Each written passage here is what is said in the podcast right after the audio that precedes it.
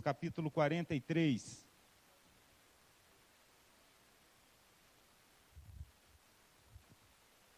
Isaías capítulo 43, a partir do versículo de número 19.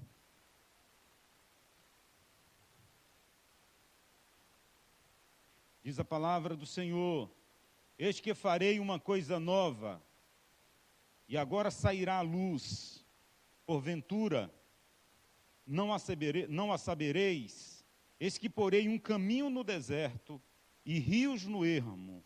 Os animais do campo me servirão, os dragões e os filhos do avestruz, porque porei água no deserto e rios no ermo, para dar de beber ao meu povo, ao meu eleito. Este povo que formei para mim, para que me desse louvor. Contudo, Tu não me invocaste a mim, ó Jacó, mas te cansaste de mim, ó Israel. Não me trouxeste o gado miúdo dos teus holocaustos, nem me honraste com os teus sacrifícios. Não te fiz servir com ofertas, nem te fatiguei com incenso. Não me compraste por dinheiro, cana aromática, nem com a gordura dos teus sacrifícios me encheste mas me deste trabalho com teus pecados e me cansaste com tuas maldades.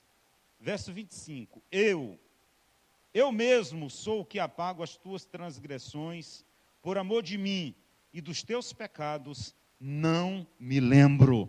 Glória a Deus. Amém? Que palavra tremenda. Pode se sentar. Esta é uma palavra que nos fala do amor gracioso e perdoador de Deus. O amor gracioso e perdoador de Deus. Lendo esta passagem nas Escrituras, a gente percebe muita coisa que é dita sobre quem é o nosso Deus, quem é o nosso Senhor. E provoca em mim, meus queridos irmãos, um santo temor ao ler essa passagem, porque Deus está falando ao povo dele. Parece-nos que o que Deus estava comunicando a Israel era exatamente o desejo que ele tinha de como o seu povo Israel devia ter se comportado, de como o seu povo Israel deveria ter vivido. Isso me faz pensar, acreditar que há uma expectativa no coração de Deus com respeito a nós, o seu povo. Deus tem expectativa sobre nós. Deus tem vontade sobre nós. A Bíblia diz que a vontade dele é boa, é perfeita, é agradável. Mas eu acredito, eu quero dizer a você isso, que há uma expectativa no coração de Deus com respeito a nós que dizemos ser povo dele.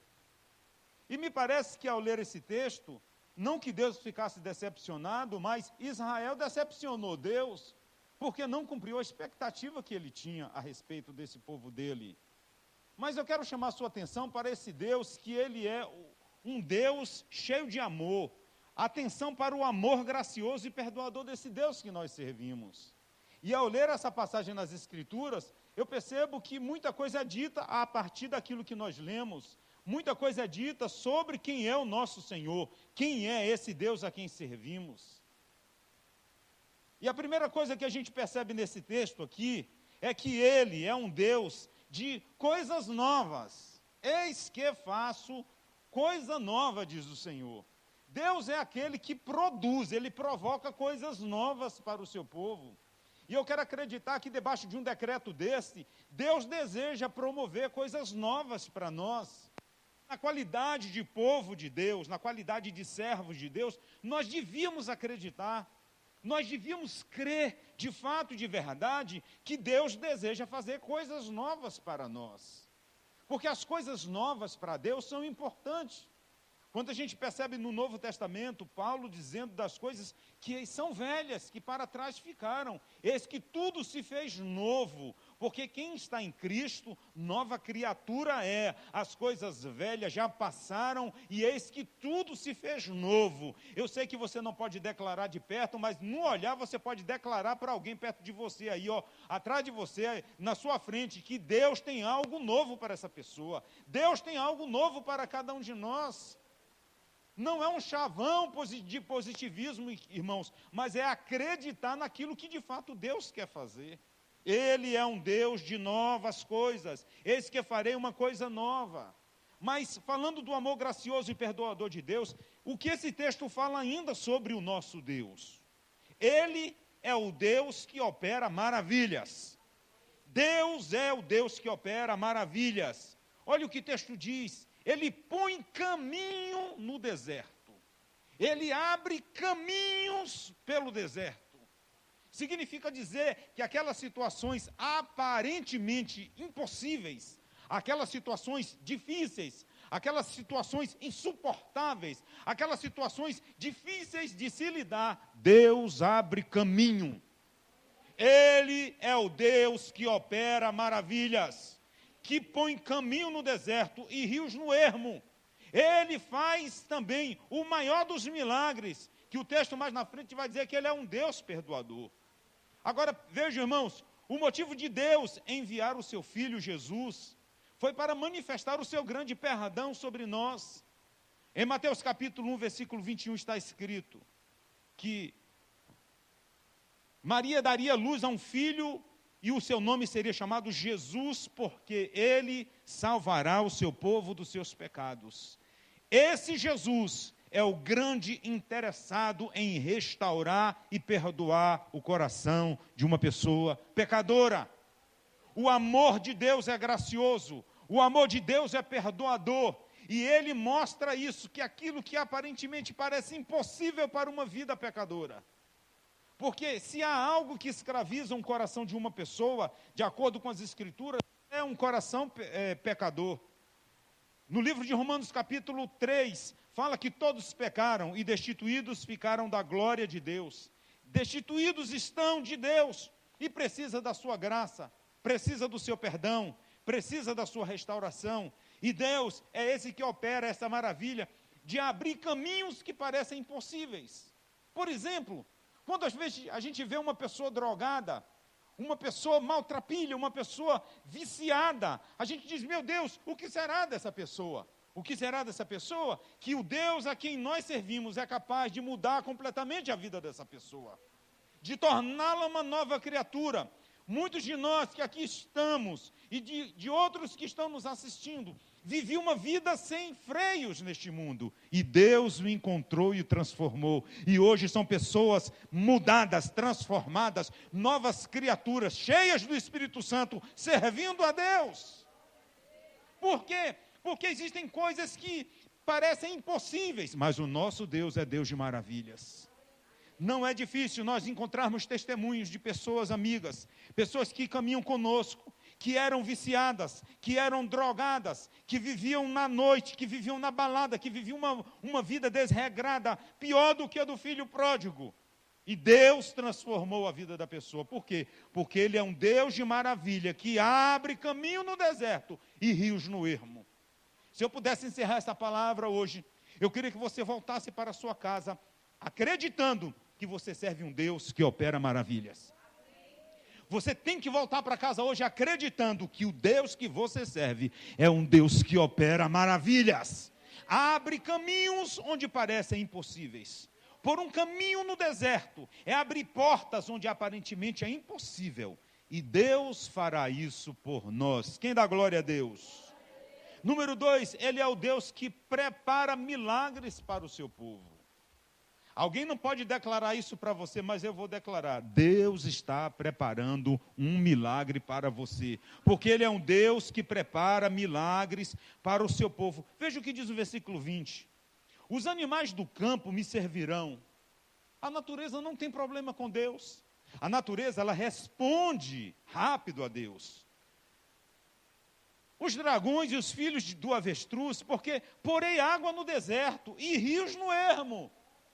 Deus está dizendo que vai operar essa maravilha. Agora, preste atenção o que diz o versículo: para dar de beber ao meu povo. Significa dizer que o Deus a quem servimos estava preparando milagres para o seu povo. Se você puder receber isso na sua vida e acreditar que Deus está preparando milagres para você. Por favor, mude a sua expressão, mude a sua conduta, mude a sua fé, acreditando que o Deus que você serve, ele está preparando um milagre especial para você este abrir caminhos no deserto, este dar de beber aos animais. Deus estava dizendo que estava preparando tudo isso para dar ao seu povo.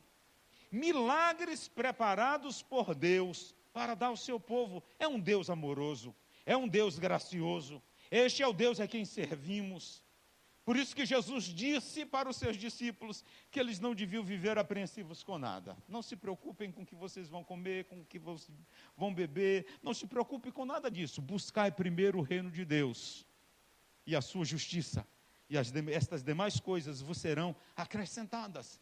Porque Ele é um Deus que, conforme a palavra diz, que enquanto nós dormimos, Ele ainda trabalha em nosso favor. E eu quero acreditar que nesta noite, você, enquanto você dormia, Deus estava preparando um milagre especial para você, meu irmão, minha irmã, em nome de Jesus. Se aproprie desta palavra, porque Ele é um Deus que prepara milagres para o seu povo. Toda providência ou toda provisão de Deus visa o seu povo. Algumas pessoas usam a seguinte expressão: o melhor de Deus. Mas eu quero dizer assim: toda provisão de Deus visa alcançar o povo dele. Tudo que Deus tem de bom, tudo que Deus tem de glorioso, tudo que Deus tem de gracioso, tudo que Deus tem de bom, tudo que Deus tem de excelente é para o seu povo. E se alguém me perguntasse por que, que você acredita e declara isto? Porque a Bíblia diz que nós fomos feitos imagem e semelhança do nosso Criador. Quem se expressa aí dá glória a Deus? Deus está preparando um milagre especial para o seu povo e a provisão dele visa alcançar você. Visa alcançar cada um de nós. Os milagres que ele opera, os milagres de Deus, têm uma função extraordinária para nos chamar a atenção sobre nossas necessidades. No caso de Israel, os milagres que Deus operou, no, os milagres que Deus efetuou, se tornou uma estratégia para Deus chamar a atenção de Israel e Israel reconhecesse que estava em pecado e voltasse para Deus. Eu quero dizer nesta noite que esse Deus a quem você serve é um Deus que prepara milagres para você. Número 3, Isaías retrata nesse texto que o Deus a quem servimos, o Deus de Israel, o Deus de Abraão, de Isaac e de Israel, é o Deus que é louvado pelo, pelo seu povo. O versículo 21 diz assim: Esse povo que formei para mim, para que me desse louvor. Significa dizer que a cada milagre que Deus ia efetuando na vida do povo de Israel, a cada coisa que Deus ia fazendo favorável a Israel, a cada, a cada prodígio que Deus realizava a favor de Israel, seu povo, Deus estava dizendo: Eu espero receber de você louvor. Eu espero receber de você, meu povo, o louvor. Olha o que diz o texto: Este povo que formei para mim, você é formado para ele. Quem dá glória a Deus? Diga: Eu sou formado para o Senhor, meu Deus. Este povo que formei para mim, para que me desse louvor. Para que me desse louvor. Chamar sua atenção aqui, porque não está se referindo apenas aos cânticos, não está se referindo também à música, está se referindo a uma expressão de vida. E Deus quer que a minha vida expresse louvor a Ele. Deus quer que você, na sua vida, expresse louvor a Ele. Por quê? Porque você é povo dele. Você é a menina dos olhos dele. E Deus está esperando de cada um de nós este louvor, este povo que eu formei para mim, para que me desse louvor. Esse é o Deus a quem servimos, que é louvado pelo seu povo. Essa é a resposta que nós devemos dar a Ele. Diante de tudo que Ele é, diante de tudo que Ele faz, diante de tudo aquilo que Ele vai fazer, que resposta nós podemos dar para Ele? Louvar o nome dEle Louvar ao Senhor, porque é bom, porque a sua misericórdia dura para sempre e a sua misericórdia se estende de geração em geração. Eu e você, como povo de Deus, somos chamados para louvar o nome dEle. Saia daqui hoje com uma decisão na sua vida, de ser uma pessoa que expresse louvor e glória ao Rei eterno, imortal, ao nosso Deus, ao Deus de Abraão, ao Deus de Isaac, ao Deus de Israel, ao Deus da igreja, ao teu Deus, ao Deus dos teus filhos, ao Deus dos filhos dos teus filhos. Quem dá glória a Deus por isso? Expresse na sua vida louvor ao Rei da Glória. A alegria, irmãos, de sermos perdoados, de sermos agraciados pelo perdão de Deus, nos leva a ter esse nível de louvor. Pode verificar que aquelas pessoas que elas, elas foram transformadas poderosamente e receberam o impacto do perdão de Deus, pode verificar a história dessa pessoa. Ela, ela vive mais contente, ela vive can, cantarolando, porque ela sabe da vida que vivia e sabe da vida que agora tem. Existem alguns crentes que são cabisbaixo, parece que eles foram programados para tristeza. Tem pessoas que parecem que não se encontraram com o Rei da Glória, ou parece que não experimentaram perdão. Mas algumas pessoas que receberam perdão, lembra daquela mulher pecadora? Que levou um vaso de perfume, quebrou diante dos discípulos, aos pés do Senhor Jesus, derramou nos pés do Senhor Jesus, enxugou os seus pés com os cabelos. Na explanação desta passagem, Jesus diz: A quem muito é perdoado, muito ama. Pessoas que louvam a Deus, que gostam de estar louvando a Deus. Pode ver como é o histórico dessa pessoa no passado. Ela vivia escravizada e foi liberta pelo poder de Deus. E este é o motivo de louvar. Eu estou alegre porque o Senhor me libertou. Eu era drogado e o Senhor me tirou das drogas. Eu era imoral, o Senhor me tirou da imoralidade. Eu estava preso, estava no Egito, o Senhor me libertou. E tem motivo para cantar. Quem tem Jesus gosta de cantar, vive sempre sorrindo, mesmo quando não dá. Tropeça aqui, cai acolá, mas de novo levanta e começa a cantar, porque sabe que ele deu um Deus que opera maravilhas. E Deus espera essa resposta de nós. Esta alegria de sermos perdoados nos faz louvar a Deus, cantar louvores a Ele, fazer da nossa vida uma expressão de louvor a Ele. Meu Deus, que vida eu vivia, que vida eu vivia, que vida eu tinha. E na verdade eu não tinha vida, e o Senhor me alcançou, o braço forte do Senhor me salvou, Deus transformou a minha vida, eu tenho motivo demais para louvar o nome dEle. Quantas pessoas aqui têm motivos para louvar a Deus? Se expresse agora, em nome de Jesus. A alegria de sermos perdoados por Deus nos leva a nos aprofundar no louvor. Quem verdadeiramente reconhece que foi perdoado, tem o prazer de estar louvando a Deus, tem o prazer de exaltar o nome dEle e por isso, e é por isso que uns louvam, outros não. Você pode verificar na hora dos louvores, na hora da adoração, do momento de louvor nas igrejas, tem pessoas que parece que elas estão tão atormentadas que o louvor é algo distante. Por quê? Porque ela está olhando o problema que está de um lado, o problema que está do outro, a crise que está de um lado e a pandemia que está do outro. Mas quando você olha para o Deus da glória, e você sabe que Ele operou maravilhas no passado, Ele opera maravilhas no presente, e operará maravilhas no futuro, você vai louvar o nome do Senhor, que abre caminhos no deserto. Mesmo diante desta crise, Deus está abrindo caminhos e portas para o seu povo, porque no reino dos céus não há crise, irmãos.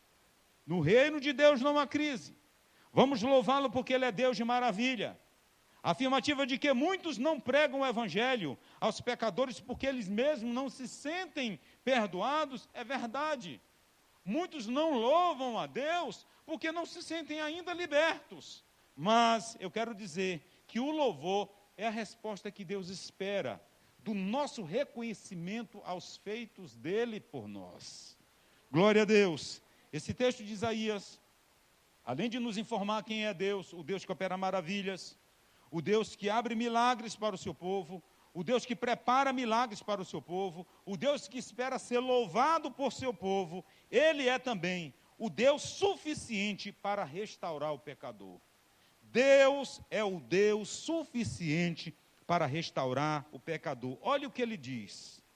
No versículo 24: Não me compraste por dinheiro, versículo 25. E eu mesmo, eu sou, está dizendo da suficiência de Deus. Eu sou o que apago as tuas transgressões. Eu sou o que perdoa os teus pecados. Eu sou o que restaura a sua vida espiritual. Eu sou aquele que elimina a cédula de dívida que é contra você. Eu sou aquele que arranca as maldições que vieram contra você. Eu sou aquele que protege você de toda malignidade. Eu sou esse Deus que é suficiente para restaurar o pecador. Porque nenhuma suficiência humana ela é capaz de merecer o perdão divino. Nada que façamos nos torna dignos de receber o perdão de Deus. Somente a bondade, o amor gracioso desse Deus a quem servimos é o que esse, o, esse texto está dizendo. Eu mesmo eu sou o que apago as tuas transgressões. Não é o sacrifício, não é a romaria, não são os propósitos, mas é o Senhor. Talvez tenha sido por isso que o apóstolo Paulo diz que não, não é pelas obras de ninguém, não são pelas obras. Pela graça sois salvos mediante a fé. Isto não vem de vós, é dom de Deus, não vem das obras para que ninguém se glorie. Porque nenhuma, nenhuma suficiência humana é capaz de nos tornar merecedores do perdão de Deus. Mas é suficiência divina, com graça, com misericórdia, com perdão, com seu amor que nos atrai e nos coloca perto dele. Glória a esse Deus que é suficiente para nos restaurar. Qualquer tentativa humana que não seja acompanhada de arrependimento, de quebrantamento, nunca se tornará suficiente para atrair o perdão de Deus. No capítulo 51 de Salmos, versículo 17, que diz que os sacrifícios para Deus são um espírito quebrantado, e um coração quebrantado e contrito, Deus não rejeita.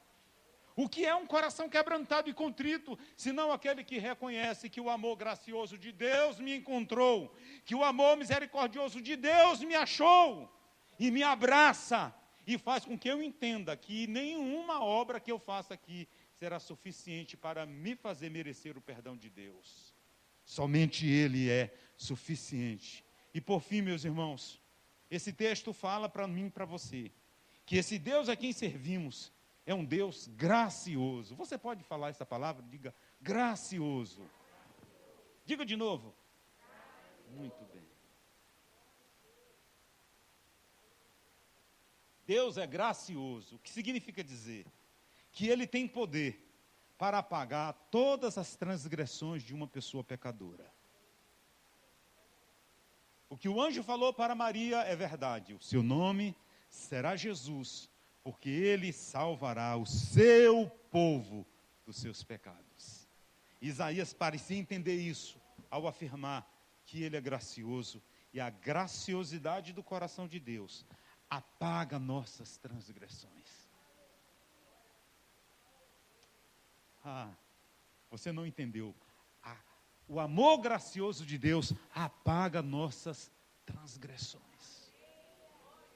Apagou não tem mais débito diante do Senhor.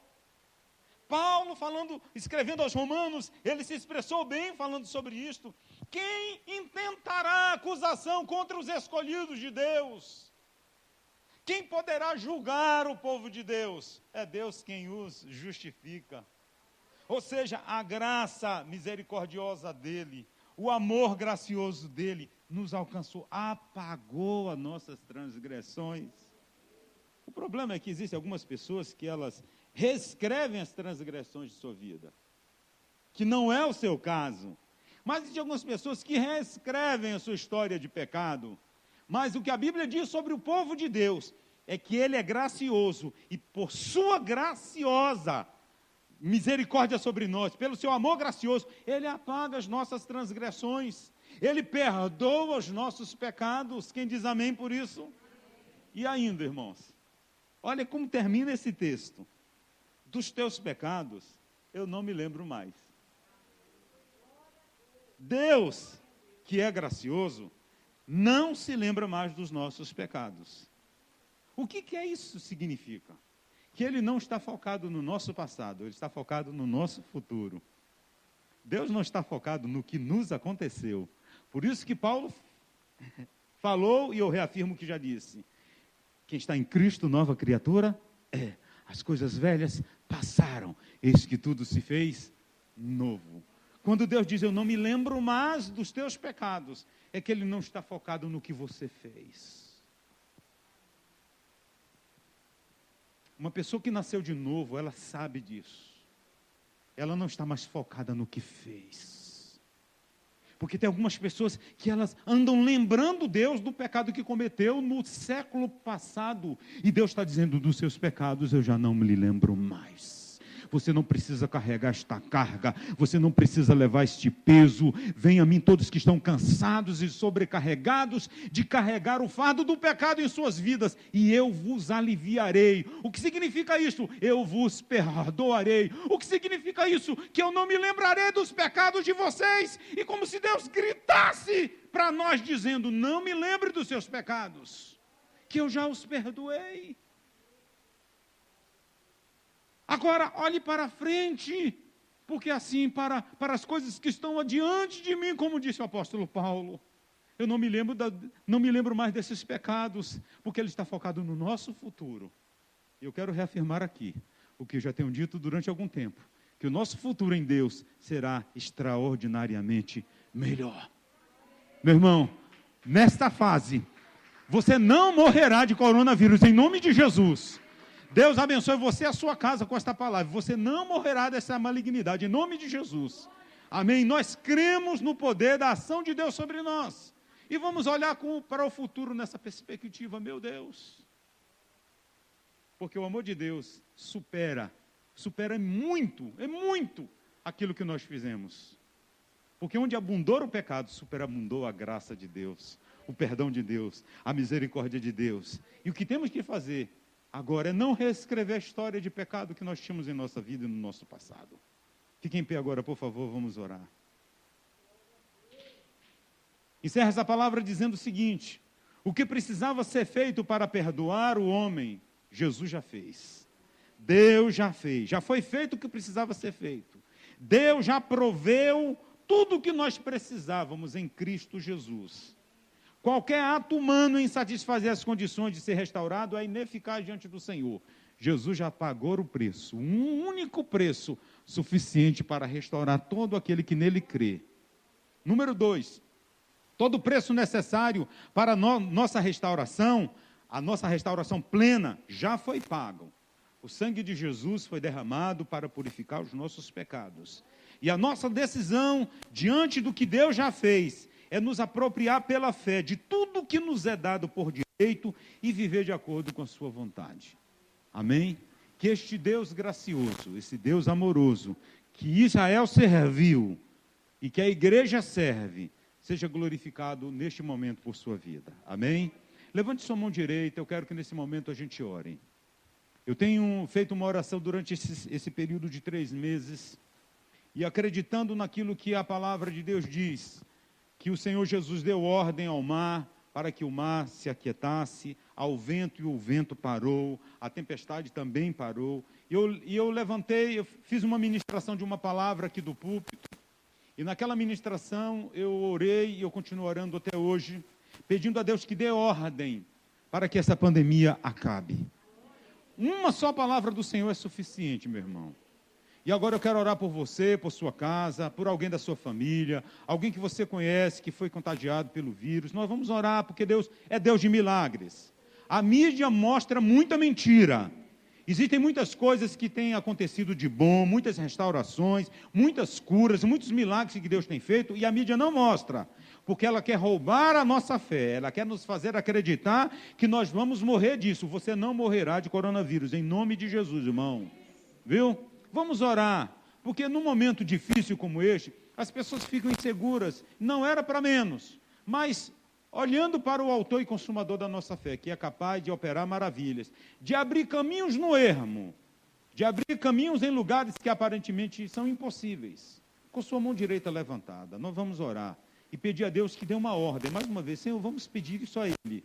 Nós te pedimos que o Senhor dê uma ordem, Pai, para que essa pandemia passe, acabe isso em nome de Jesus. A humanidade está sofrendo, as pessoas estão atormentadas, tem pessoas que estão desesperadas. Senhor, dá uma ordem a respeito da humanidade. Pai, debaixo dessa palavra nós oramos, declarando que Tu és o Deus que opera maravilha, Senhor. Tu és um Deus que abre caminhos onde aparentemente não há caminhos. Tu és o Deus de Abraão, de Isaac e de Israel. Tu és o mesmo até hoje, ontem e hoje, de eternidade a eternidade, Tu és o Senhor.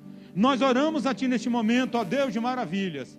Que o Senhor dê uma ordem, Pai, esta pandemia, para que ela acabe, ela cesse. A humanidade, nós precisamos de paz, meu Deus, em nome de Jesus. Há um povo que se chama por Teu nome no planeta Terra que tem clamado e orado e buscado a tua graça. E agora que nós oramos para aquelas pessoas que estão enfermas, meu Deus, que sejam curadas pelo poder sarador e restaurador do Senhor. Que o amor de Deus alcance agora poderosamente essas vidas. Meu Deus, aqueles parentes dos meus irmãos que são alvo de oração agora, estão também preocupados, estão entristecidos, angustiados com esta dor. Mas o Senhor é aquele que dá uma ordem. O Senhor que deu uma ordem ao vento e o vento parou. Meu Deus, em nome de Jesus, dá uma ordem favorável, Pai, a estas pessoas para que elas sejam curadas pelo poder das, do sangue de Jesus, pelo poder das mãos ensanguentadas de Jesus. Haja cura, meu Deus, em nome de Jesus.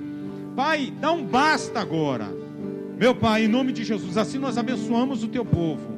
E debaixo dessa palavra que nós recebemos, nós queremos declarar que o Senhor é um Deus que está preparando milagres para a igreja, milagres para o seu povo que esta semana nós sejamos visitados pela surpresa do Senhor, por um milagre preparado por Deus para a nossa vida, para a nossa casa. Oramos pelos empresários, para que uma novidade do Senhor apareça esta semana, algo que o Senhor está preparando, porque tu és um Deus que prepara coisas poderosas para o teu povo. Nós cremos na tua palavra, ó Deus de maravilhas. Nós cremos e que debaixo dessa palavra nós vivamos crentes de que o Deus de Israel é o Deus da igreja e o Deus que opera maravilhas e fará benefícios por nós. Que o nosso coração pecador se volte cada vez mais em louvor e glória a Ti.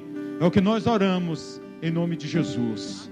Que o amor de Deus, o nosso Pai, a graça do nosso Senhor bendito e Salvador Jesus e as doces consolações do Espírito Santo seja com a amada igreja do Senhor Jesus, desde agora e para sempre. Amém. Amém.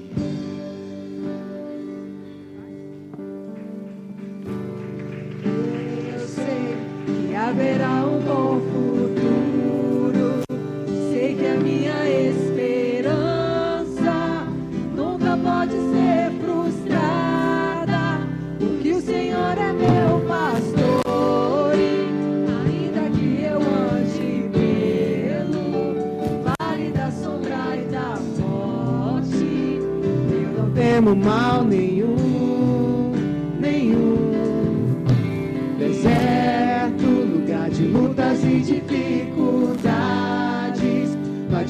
adversário oportunista. Vem me dizer que eu não consigo mais. Estou debaixo de uma